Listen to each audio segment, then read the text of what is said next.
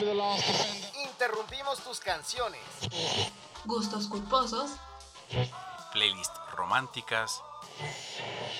Canciones y perreo. Interrumpimos los capítulos de tu serie favorita.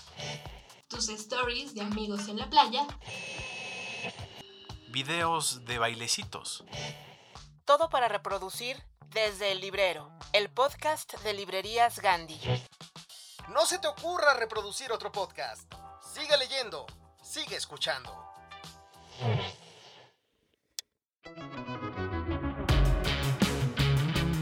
Hola queridos escuchas, gracias por estar con nosotros ya en el capítulo 20. Yo soy Yara Sánchez de la Barquera. Y 20 son los poemas de amor a los que Neruda sumó una canción desesperada. 20 se le conoce como el número de Dios porque se demostró que es el número mínimo de movimientos para resolver el cubo de Rubik. Y este es el capítulo 20 de nuestro podcast, con un invitado que llegó desde el país de nunca jamás, nuestro querido Benito Taibo, quien va a hablar con nosotros de libros y va a echar un poquito de coto. Conoceremos más de los libros que hablan de la médula de Benito como lector y como escritor en radiografía literaria. Y en Date Cuentos, Julio Trujillo nos hablará en clave sobre Ojos de Perro Azul, un cuento de Gabo. José Luis Trovalada nos platicará sobre Rayuela de Julio Cortázar. Y en nuestra sección de avisos clasificados, entérate de lo que están buscando nuestros personajes de autores favoritos. Tal vez encuentres amor, trabajo o un hogar peculiar. Entérate de las novedades del mundo de la cultura en Culturales y nuestras recomendaciones literarias donde nos acompaña Citlali Figueroa.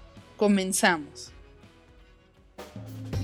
El sano cotorreo es esa costumbre que tienen las personas de hablar entre ellas, cual si fueran aves coloridas, divertidas y sobre todo cotorras. ¿Qué tiene que ver un cotorro con nuestros invitados? Especialmente que nuestros invitados son bien cotorros.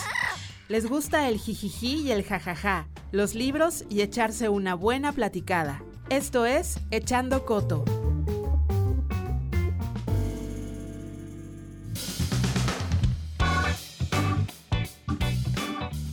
Benito Taibo tiene 61 años de edad, pero en el fondo es un joven de 14 que vive en el país de nunca jamás. El primer título que llegó a su biblioteca es Tú estás loco, papá, de William Saroyan, y lo conserva con amor y nostalgia. Es fan del fútbol y considera que la mejor verdura es el jamón serrano. Nació en la Ciudad de México el 31 de mayo de 1960. Estudió historia en la Facultad de Filosofía y Letras de la UNAM. Ha sido guionista de radio y televisión, también colaborador en diversos periódicos y publicaciones, y es director de Radio UNAM desde el 2016. Es periodista, escritor y poeta, pero principalmente es un gran lector, divertido, apasionado, irreverente, entregado y obsesivo. Entre sus obras como poeta encontramos siete primeros poemas publicados en 1976, Vivos y Suicidas en 1978, Recetas para el Desastre en el año 1987, De la Función Social de las Gitanas en el 2002. Como novelista está Polvo en el año 2010, Persona Normal publicada en 2011, Querido Escorpión en 2013. Ha usado las redes sociales como herramienta y de tanto escribir en Facebook salió un libro, denominado Desde mi muro, en 2014, y Los conspiradores y las vergüenzas de México del mismo año. También publicó Cómplices, esta vez la aventura es leer en 2015, Mundos sin dioses y Corazonadas en 2016. Ha sido galardonado con el Homenaje Nacional de Periodismo Cultural Fernando Benítez en la Feria Internacional del Libro de Guadalajara en 2018. Benito nos dice que un libro no puede cambiar el mundo, pero sin duda puede cambiar al hombre, a la mujer, al chavo como tú que lo esté leyendo. Y tú sí puedes cambiar el mundo. Bienvenido Benito, gracias por acompañarnos. Vamos a echar coto. ¿Me puedes regalar cuatro números del 1 al 20 para que de ahí escojamos cuáles van a ser las preguntas para esta sección. Dame tu primer número. Tres. Si pudieras elegir ser un personaje de la literatura, ¿a quién escogerías y por qué? Me encantaría ser Moby Dick, el cachalote blanco que viaja libremente por el mundo siendo perseguido por este loco vengativo Ahab. Y, y bueno, sabemos cómo termina, o sea que me salgo con la mía yo creo que es el personaje más grande en la historia de la literatura, grande de tamaño, pues, ¿no? Ah, y, uh, Moby Dick es, es, otro de esos libros fundamentales que tienes que leer cuatro, cinco, seis, siete, diez veces a lo largo de tu vida, porque también encuentras en él una cantidad de cosas impresionantes que te hacen mirar el mundo de una manera distinta. ¿Otro? Siete. ¿Quién ganaría en una pelea entre Philip K. Dick e Isaac Asimov? Qué difícil es. Perdóname. Para mi gusto, para mí, sería Kadik.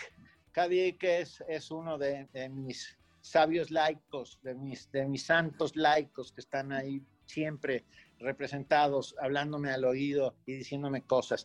Pero Asimov, este, híjole, Asimov no solo hizo ciencia ficción, y esto es algo que, que algunos no lo saben, o sea, fundación, to- toda la, la parte de ciencia ficción de Asimov es espectacular, ah, Yo Robot, etcétera, pero como ensayista histórico es muy Mm. impresionante. Entonces, sus ensayos sobre el medievo, por ejemplo, sobre la Mm. Roma antigua, son de tirarte de espalda, ¿eh?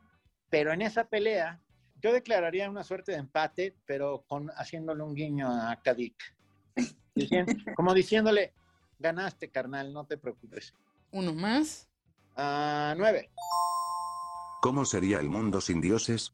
mucho más libre. Creo que, que gran parte de nuestros atavismos culturales y las grandes broncas que tenemos tienen que ver con, con los fanatismos y tienen que ver con la necesidad de crear dioses para tener asideros en la tierra. Entonces, por eso hice la trilogía de Mundo sin Dioses, un mundo salvaje en donde la búsqueda es de la, la justicia, ah, la, la libertad y la búsqueda de la felicidad, que ese es el fin último que todos buscamos no solo en la literatura, sino en la vida. Y el último, por favor. Dos, ¿Qué es? Una persona normal.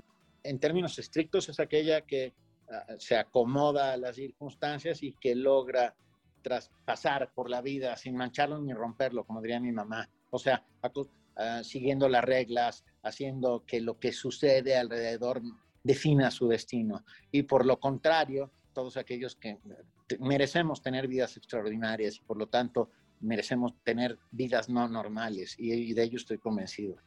Muchas gracias, Benito.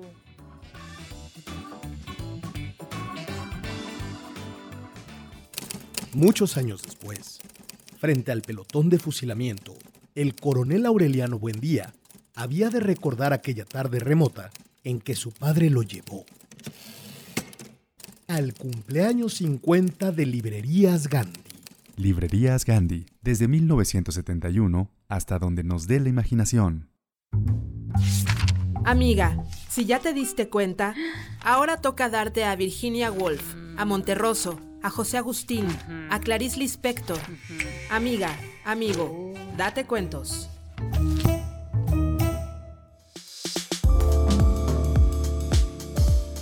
Hola, mi nombre es Julio Trujillo, editor adjunto de la revista Lemas, y quiero presentarles un cuento de Gabriel García Márquez, maestro de las realidades escindidas, prestidigitador de planos narrativos, mago de las apariencias prosísticas y de la fantasía vuelta moneda común.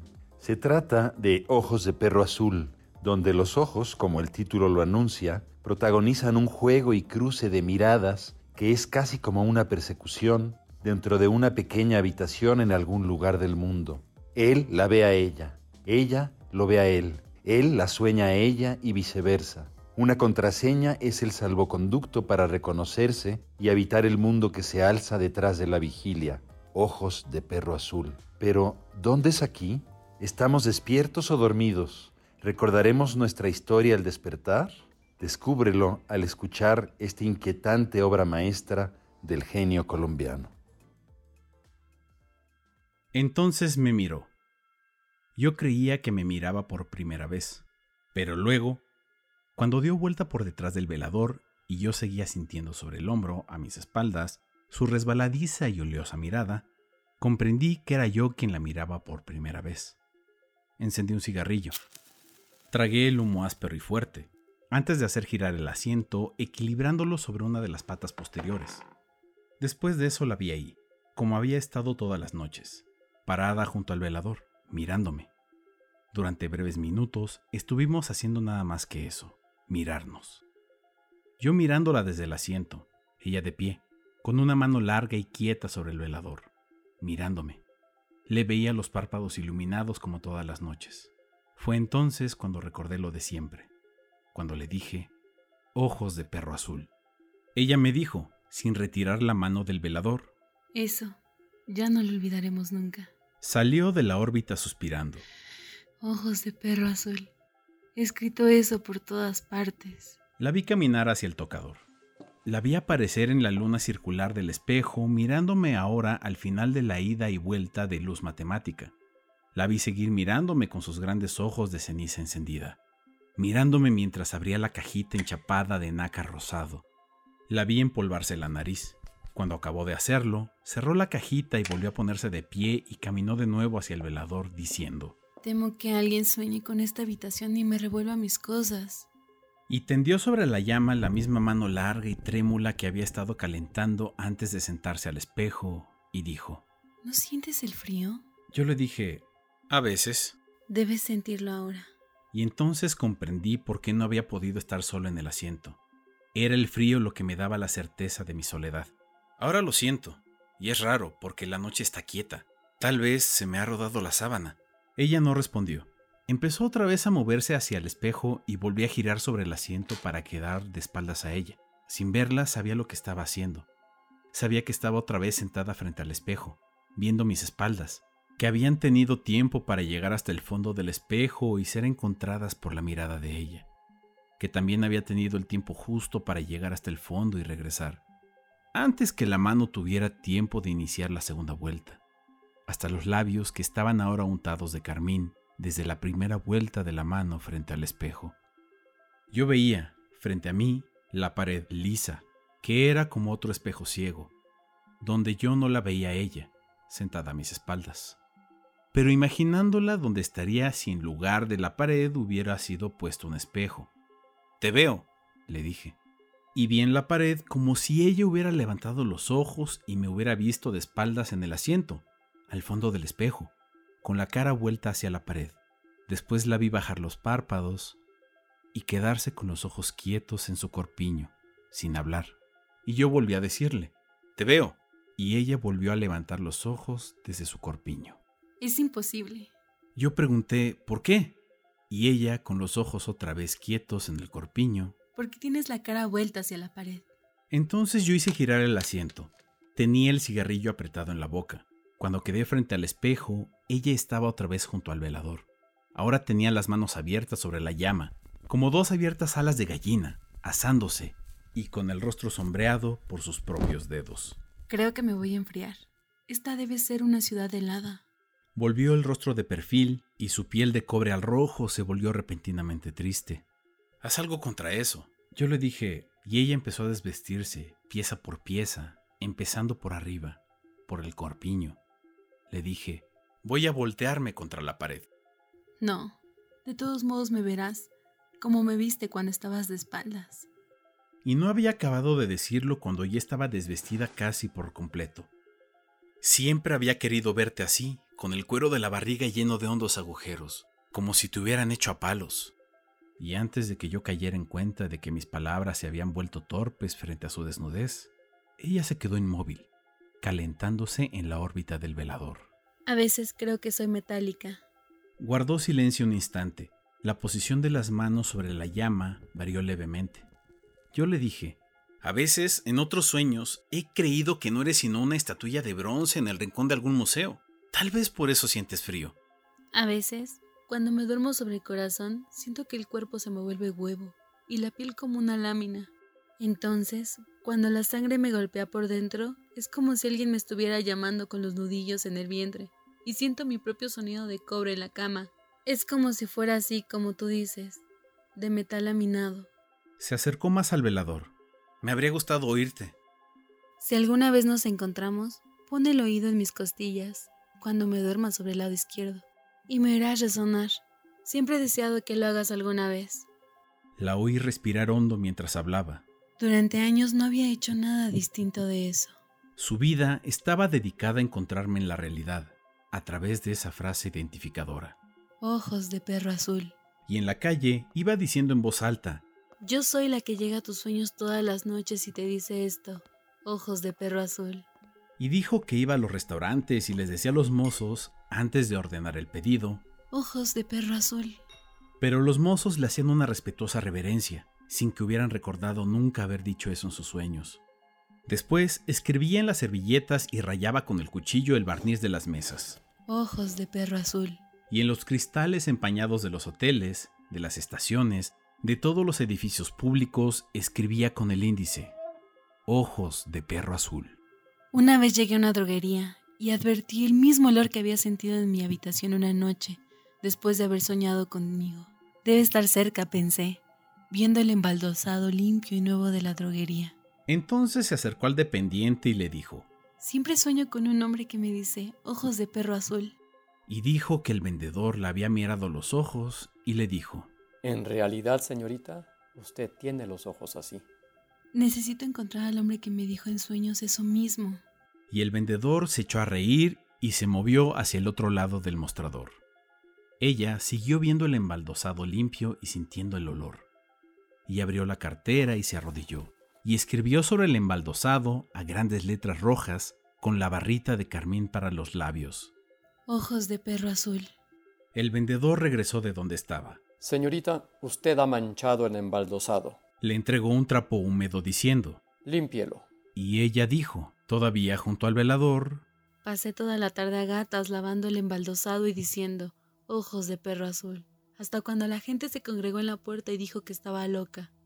Ahora, cuando acabó de hablar, yo seguí en el rincón, sentado, haciendo equilibrio en la silla. Yo trato de acordarme todos los días la frase con que debo encontrarte, le dije. Ahora creo que mañana no lo olvidaré. Sin embargo, siempre he olvidado al despertar cuáles son las palabras con que puedo encontrarte. Tú mismo las inventaste desde el primer día. Las inventé porque te vi los ojos de ceniza, pero nunca las recuerdo a la mañana siguiente. Y ella, con los puños cerrados junto al velador, respiró hondo. Si por lo menos pudiera recordar ahora en qué ciudad lo he estado escribiendo. Me gustaría tocarte ahora, dije.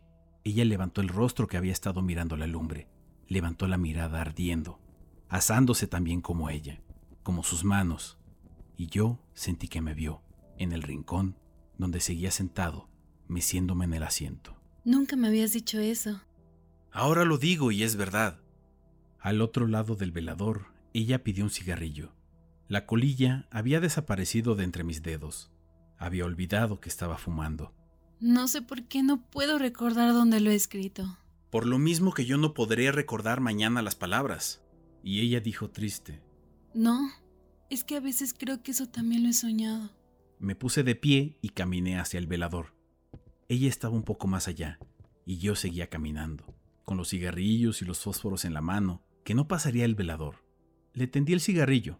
Ella lo apretó entre los labios y se inclinó para alcanzar la llama, antes que yo tuviera tiempo de encender el fósforo. En alguna ciudad del mundo, en todas las paredes, tienen que estar escritas esas palabras. Ojos de perro azul. Si mañana las recordara, iría a buscarte. Ella levantó otra vez la cabeza y tenía ya la brasa encendida en los labios. Ojos de perro azul. Suspiró, recordando con el cigarrillo caído sobre la barba y un ojo a medio cerrar. Aspiró después el humo, con el cigarrillo entre los dedos. Ya esto es otra cosa. Estoy entrando en calor. Así es mejor. A veces me da miedo verte así, temblando junto al velador. Nos veíamos desde hacía varios años. A veces, cuando ya estábamos juntos, alguien dejaba caer afuera una cucharita y despertábamos. Poco a poco habíamos ido comprendiendo que nuestra amistad estaba subordinada a las cosas, a los acontecimientos más simples.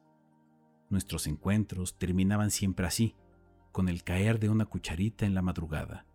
Ahora, junto al velador, me estaba mirando.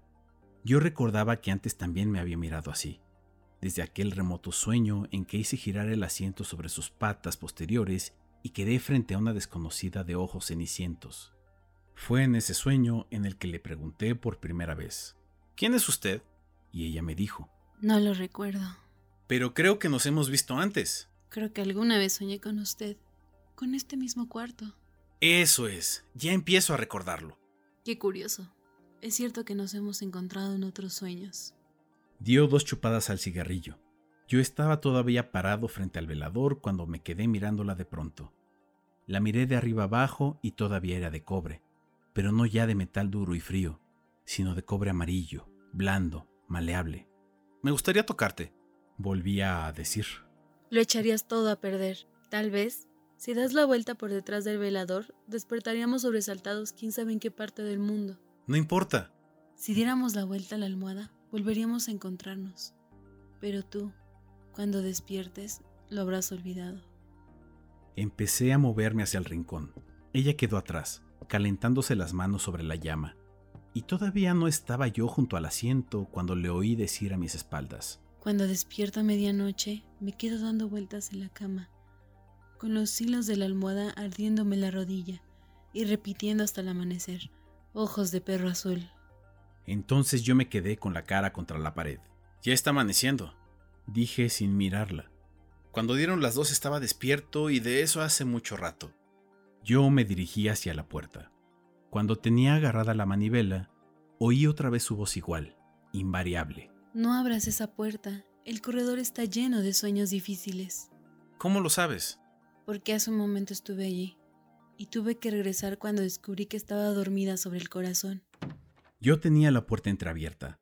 Moví un poco la hoja y un airecillo frío y tenue me trajo un fresco olor a tierra vegetal, a campo húmedo. Ella habló otra vez. Yo di la vuelta, moviendo todavía la hoja montada en goznes silenciosos, y le dije, Creo que no hay ningún corredor aquí afuera. Siento el olor del campo. Conozco esto más que tú. Lo que pasa es que allá afuera está una mujer soñando con el campo. Se cruzó de brazos sobre la llama. Es esa mujer que siempre ha deseado tener una casa en el campo y nunca ha podido salir de la ciudad. Yo recordaba haber visto a la mujer en algún sueño anterior, pero sabía, ya con la puerta entreabierta, que dentro de media hora debía bajar al desayuno. Y le dije, De todos modos, tengo que salir de aquí para despertar. Afuera, el viento aleteó un instante. Se quedó quieto después y se oyó la respiración de un durmiente que acababa de darse vuelta en la cama. El viento del campo se suspendió. Ya no hubo más olores. Mañana te recordaré por eso. Te reconoceré cuando te vea en la calle. Una mujer que escriba en las paredes, ojos de perro azul. Y ella con una sonrisa triste, que era ya una sonrisa de entrega a lo imposible, a lo inalcanzable, dijo. Sin embargo, no recordarás nada durante el día. Y volvió a poner las manos sobre el velador con un semblante oscurecido por una niebla amarga. Eres el único hombre que, al despertar, no recuerda nada de lo que ha soñado.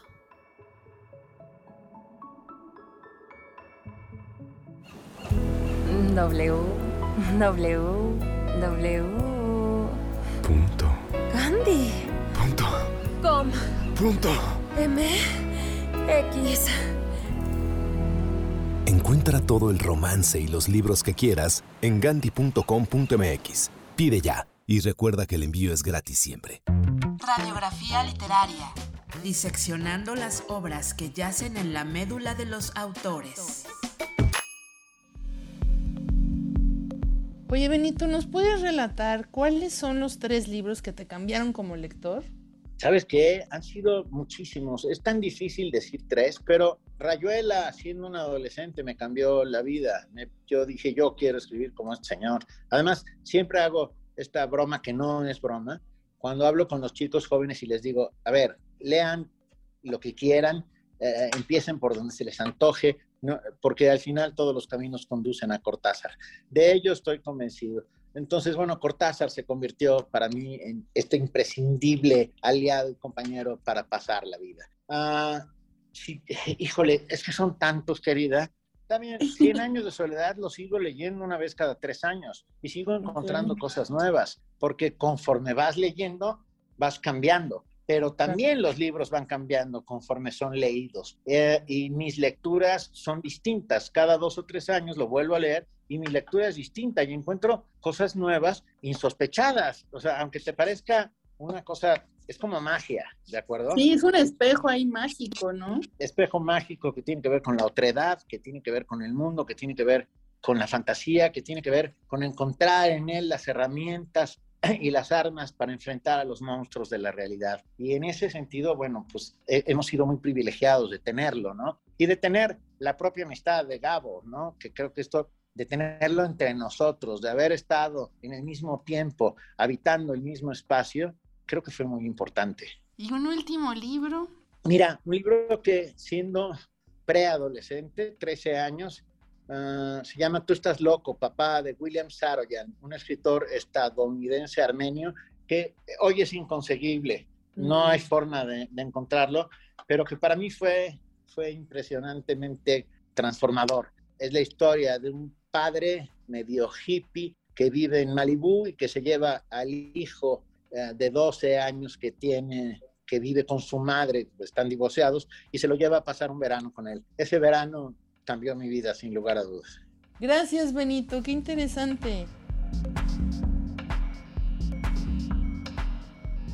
Hola, me llamo Ana y soy alcohólica. Hola. Desde que dejé de tomar me siento así como... Vamos, así. Vamos, Pero... Eh, ¿No? Proyecta, proyecta. Este, o sea, es, sí, es como si, ¿no? Sí, bien, bien, ¿Sí? bien, bien. Leer incrementa tu vocabulario. Librerías Gandhi. ¿Cuál es el impacto que puede tener un solo libro? ¿Qué es lo que puede cambiar? En esta sección es lo que tratamos de responder, pues la música, el cine, First rule of Fight Club is you do not talk about Fight Club. movimientos sociales, Marcha del Millón de Máscaras, que se hizo en varias ciudades del mundo, fue organizada por este grupo internacional de activistas anónimos. En ocasiones las letras son tan poderosas que el libro no las puede contener. Algunas obras llegan a tener tanta potencia en nuestras vidas que las cambian. En esta sección escucharemos cómo a partir de ciertos libros la vida de las personas y el mundo cambió para siempre. Escucharás cómo cambió la vida a partir de los libros. Esto es La vida después de...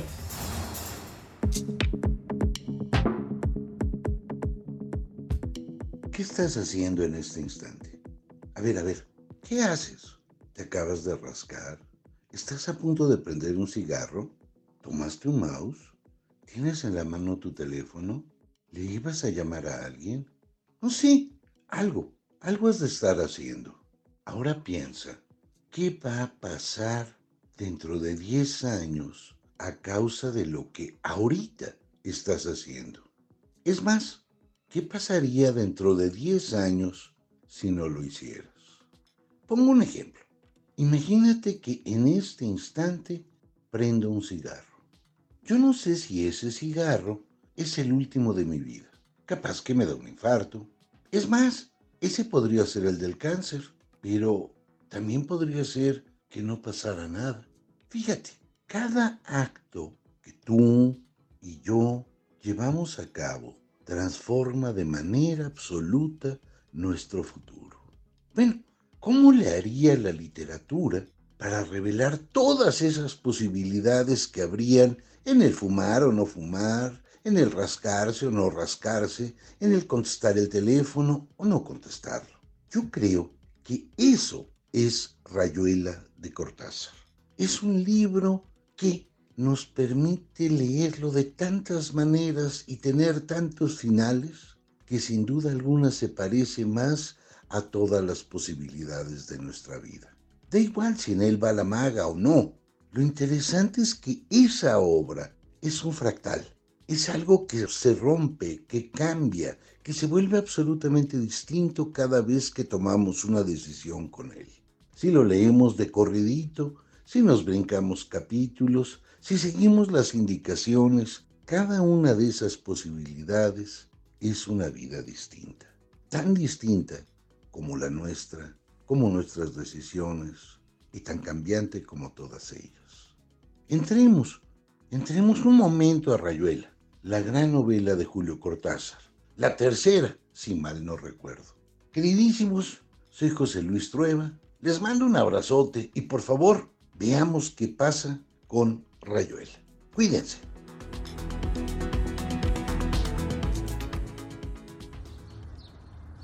Mi amor. ¿Qué, qué, Mi amor, ¿qué, qué crees? Ay, qué mi chiquita. Es que qué- tengo que decirte algo que... Ay, dime lo que quieras, mamacita. No sé si te va a gustar o no, Ay, ¿cómo pero no? estamos embarazados. ¿Estás embarazada? Terror. Libros de todos los géneros y corrientes. En librerías Gandhi. Estos son los avisos clasificados de librerías Gandhi. Busca y encuentra lo que necesitas. Gandhi, siempre al servicio de la comunidad literaria.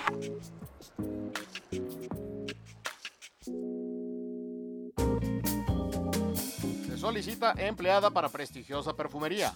Mujer, joven, pelirroja de preferencia. Indispensable buena presentación. Para trabajar de lunes a sábado con o sin experiencia. Informes al 799-501. Este anuncio nos lo manda Jean-Baptiste Grenouille, protagonista del perfume de Patrick Sushkin, quien nace con un olfato privilegiado y se vuelve un gran perfumista en París. Pero ¿a qué costo? Llame si quiere descubrirlo, o mejor no. Se busca el tiempo perdido.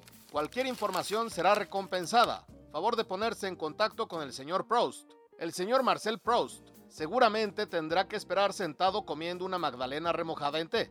Pero si ustedes quieren saber si el final lo encuentra, les recomiendo que lean esta obra maravillosa, Cumbre de la Literatura Universal. Se hacen retratos a domicilio con una técnica muy novedosa que le mantendrá joven, radiante y bello o bella para siempre. Olvídese de los estragos del tiempo y luzca una piel de porcelana, sin importar su edad, mientras observa cómo su retrato es el que envejece. No lo piense más. Si llama ahora, reciba un 20% de descuento. Informes con Basil Hallward al número 201-666. Esta técnica va recomendada por grandes personalidades, entre ellas Maribel Guardia, Cher y el joven dandy Dorian Gray, quien llegó a la fama gracias a la novela escrita por Oscar Wilde. Mujer agradable, educada y de buena familia, desea encontrar caballero para relación seria, buen gusto, modales refinados, posición económica desahogada, culto y detallista. Interesados, favor de escribir a P.O. Box 42134 con la señorita Woodhouse. Emma Woodhouse, nuestra querida heroína escrita por Jane Austen, aún no sabe utilizar apps de ligue, por lo que nos pide buscarle galán por este medio. A su favor, puedo decir que es muy guapa e intelectual, y aunque un poco mimada, es muy buena muchacha. Atención, reconocida institución vende propiedad, remate bancario con garantía hipotecaria, características. El inmueble cuenta con cuatro niveles, 20 recámaras muy amplias, biblioteca, pasajes secretos, patio, bosque, privacidad, zona de alta plusvalía y certificado de protección histórica. Para mayor información, llame entre el anochecer y antes del amanecer. Vlad Tepes. Por último, tenemos este anuncio de bienes raíces enviado por el conde Drácula. Así es, el famosísimo vampiro nacido de la mente de Bram Stoker. Si quieren saber más del inmueble, les recomiendo leer la reseña de Jonathan Harker, narrador de la novela, aunque después no creo que les queden ganas de hacer el viaje a Transilvania y mucho menos comprar el castillo. Querida audiencia, si ustedes están interesados en alguno de estos servicios, no dude en contactar al autor o personaje. Muchas gracias por su atención. Gandhi, al servicio de la comunidad.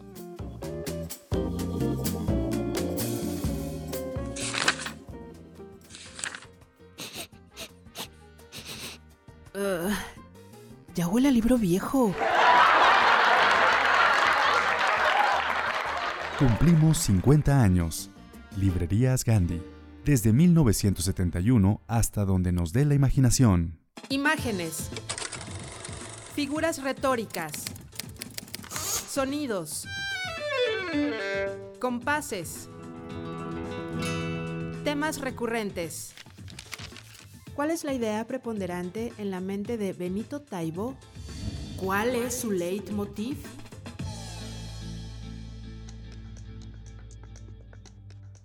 Benito, ¿nos puedes compartir cuál es tu obsesión a la hora de escribir? ¿Cuáles son los temas importantes en tu escritura? ¿Cuál es tu leitmotiv?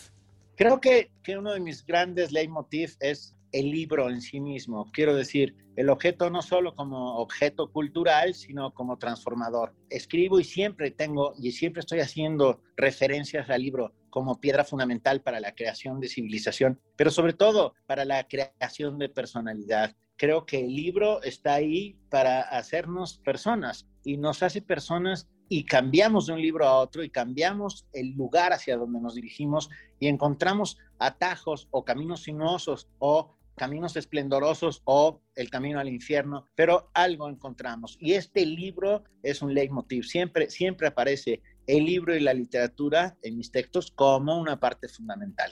Oye, eh, Benito, también queríamos platicar brevemente sobre el aniversario de, de Persona Normal, que además hay un spin-off, ¿no?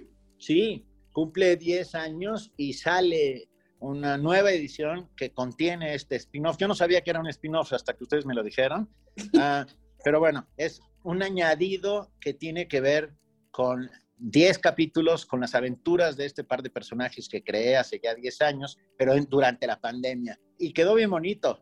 Y, y espero que se acerquen a él porque ha sido sin duda e- ese libro que cambió mi vida, mi libro que me cambió a mí la vida, que logró acercarme a miles, y, y no es una exageración, miles de jóvenes sí, que me miran como una suerte de amigo, cómplice, cuate, y no sabes cuánto lo agradezco. O sea, fue mi pasaporte hacia la juventud, a pesar que voy en el declive hacia la vejez. Sigo teniendo este contacto directo y espectacular con los chicos, gracias a persona normal. Así que no tengo más que palabras de agradecimiento. Y cumplimos 10 años, cumple 10 años, y esta edición especial es francamente bonita.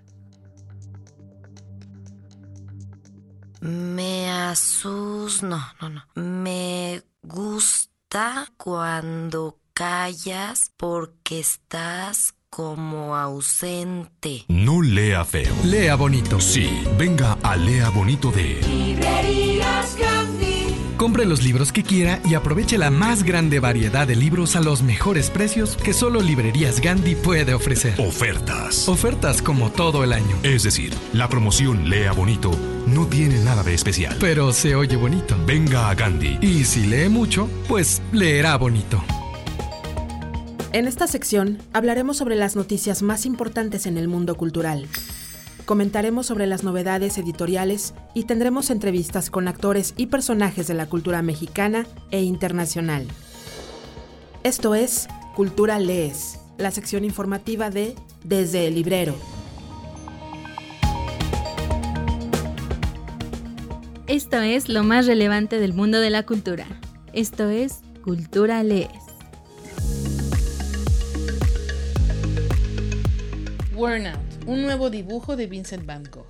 Fue el propietario anónimo de la obra quien solicitó al Museo Van Gogh determinar si el dibujo había sido obra de Vincent Van Gogh. Desde el punto de vista estilístico, encaja perfectamente con los numerosos estudios de figuras que conocemos de la época de Van Gogh en La Haya, y la conexión con Wornout es evidente, explicó Theo Medendorp, investigador principal del Museo Van Gogh. La fecha de creación aproximada es el 24 de noviembre de 1882. La técnica es de lápiz sobre papel con una medida de 48.8 por 30 centímetros aproximadamente. Y ahora forma parte de la colección privada que se exhibe en la primera planta de la colección permanente del museo, junto con las obras de la misma época y podrá apreciarse hasta el 2 de enero del 2022.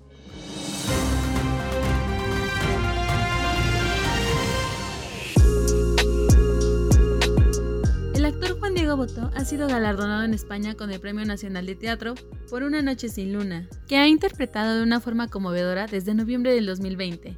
Comenzó hace cuatro años como un recital de poemas de Federico García Lorca y acabó siendo un monólogo donde se mete en la piel del poeta. No lo esperaba y ni siquiera sabía que el premio se fallaba hoy, pero más allá de la alegría personal por haber ganado, lo que más satisfacción me produce es que me lo hayan dado en concreto por esta obra, que recupera la memoria de un episodio en la historia de España que todavía sigue siendo silenciado en muchos aspectos, comentó el actor al diario El País.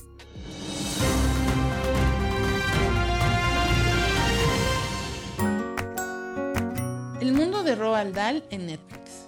Roald Dahl es un gran escritor de novelas para niños y no tan niños. Si no lo has leído, te lo recomendamos muchísimo.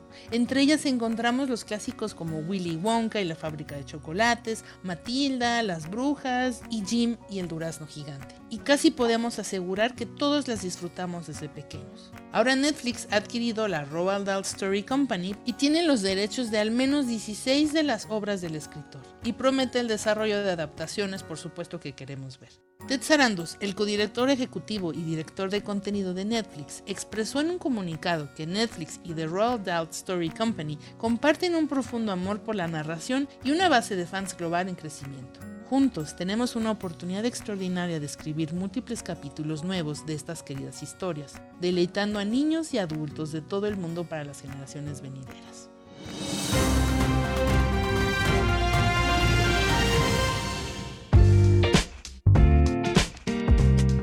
Tradición impresa de 91 años. La revista de la Universidad de México nació en 1930. Es la publicación más longeva de América Latina y se ha convertido en un registro vivo de las artes, ciencias y humanidades en la universidad, en nuestro país y en el mundo. Ahora, después de una breve pausa, regresa la impresión en papel para formar parte de tu librero. La revista impresa es una experiencia que envuelve los sentidos, y esta revista es un espacio de reflexión y diálogo nacional e internacional, además de un dossier monográfico.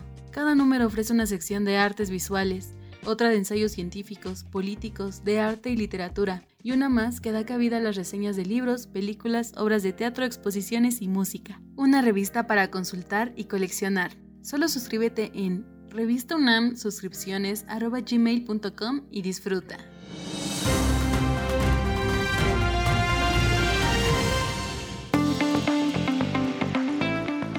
Estas son algunas recomendaciones que pueden encontrar en nuestras mesas de novedades editoriales y en gandhi.com.mx. Hijas de la historia de Isabel Revuelta, editorial Planeta de Libros. Las vendieron como esclavas, las consideraron santas y demonios. Unieron mundos opuestos por medio de la palabra, escribieron sobre los astros, la noche y la cocina. Se hicieron pasar por hombres para levantar a su pueblo en armas. Conquistaron nuevas tierras y forjaron nuestro destino casi de forma desapercibida hasta ahora. Malinali no sospechaba los alcances de su existencia ni el tamaño de su oscura mitificación. El pesado juicio de la leyenda la condena a ser una especie de objeto seductor y monstruoso. La presenta como un personaje maldito, la traidora, la célebre y mal llamada malinchista de Malinche. Hijas de la Historia es una antología de Isabel, que hace una invitación para descubrir bajo una nueva mirada a 10 mujeres, entre ellas Malitzin, Sor Juana, La Güera Rodríguez, Dolores del Río, entre otras, mujeres que cuestionaron las costumbres de su época, decidieron cambiar su destino y así el rumbo de nuestro país. Mi nombre es Lucía Joyce de Sofía Busali, editorial Dos Líneas. Nacida en Trieste en 1907, durante los años más duros de la familia, Lucía padeció la miseria Emigró de un país a otro, aprendió italiano, alemán, francés y desde luego inglés. Asimiló el mundo artístico de su padre y su tiempo, música, ópera, literatura, dibujo, teatro.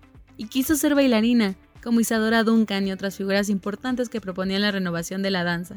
También confiesa aquí sus relaciones amorosas, en particular con Samuel Beckett, un romance frustrado, a quien todavía añora, porque el amor es una locura incurable y definitiva. Esta es la novela de la novela, el testimonio íntimo detrás de la creación más compleja del gran escritor James Joyce. El retrato atormentado de Lucía, su hija, quien a los 22 años fue diagnosticada esquizofrénica y posteriormente internada en el Hospital Psiquiátrico de San Andrews. Ahí, encerrada y loca de nostalgia, pasaría los siguientes 30 años de su vida. Olvidada del mundo, ajena a la gloria creciente de su padre, y gracias al excelente trabajo literario de Sofía Busali que desentraña hábilmente sus recuerdos y obsesiones, en este libro Lucia Joyce recupera la voz y la memoria para darnos la otra cara del mito. En el claroscuro de una historia familiar que trasciende los hechos y las letras, cuenta su biografía y su visión particular de toda una época de radicales transformaciones culturales y políticas, enmarcada entre las dos guerras mundiales del siglo XX. Los sueños sin nombre de Rodrigo Calvillo, editorial Aleph. Dos jóvenes poetas, Manuel Guerra y Gerardo Durán, emprenden una aventura que transcurrirá durante su juventud y cruzará distintos países. Símbolo del delirio, rebeldía y la necesidad de ruptura con la realidad establecida, sus vidas representan la búsqueda del deseo de libertad, la muerte, la literatura y el amor en un viaje sin descanso. Con la fuerza arrolladora de la polifonía, Rodrigo Calvillo logra un vértigo que desborda los límites, especialmente los del lenguaje. El resultado, aunque complejo, rompe con ciertas tendencias literarias y abre el camino a seguir por la narrativa del siglo XXI. La traidora de B.S. Alexander, editorial Planeta de Libros. Si hubiera creído que el mundo era plano, las estepas serían la prueba de que la Tierra se extiende en una línea infinita y distante hacia un horizonte lejano. Natalia Petrovich, una joven estudiante de enfermería que sabe quiénes son los que están detrás de los papeles que llaman a la resistencia. El grupo secreto conocido como La Rosa Blanca, dirigido por Sophie y Hans Skull. Tras su devastadora experiencia como enfermera en el frente ruso y el encarcelamiento de su padre alegando que posee libros prohibidos, Natalia decide unirse a los hermanos Skull en su lucha, arriesgando todo para que el poder de las palabras aliente a otros alemanes a desafiar a la Alemania nazi. Sin embargo, pronto se dará cuenta de que incluso aquellos en quienes más confía pueden traicionarla, y tendrá que tomar las decisiones más difíciles para sobrevivir. Basada en la historia real del grupo de resistencia nazi La Rosa Blanca, es una emocionante historia de con reales que arriesgaron su libertad y su vida para enfrentar la tiranía durante las horas más oscuras de la historia. Si la catadora de Hitler te gustó, la traidora te atrapará hasta la última página.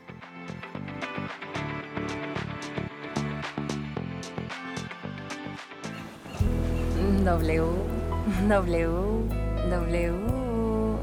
Punto. Gandhi. Punto. Com. Punto. M. X. Encuentra todo el romance y los libros que quieras en gandhi.com.mx. Pide ya y recuerda que el envío es gratis siempre.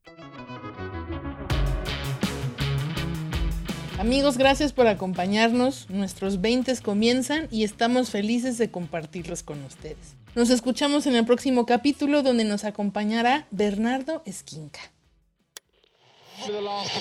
Gracias por escuchar. Te esperamos en el siguiente capítulo de Desde el Librero. Sigue leyendo, sigue escuchando.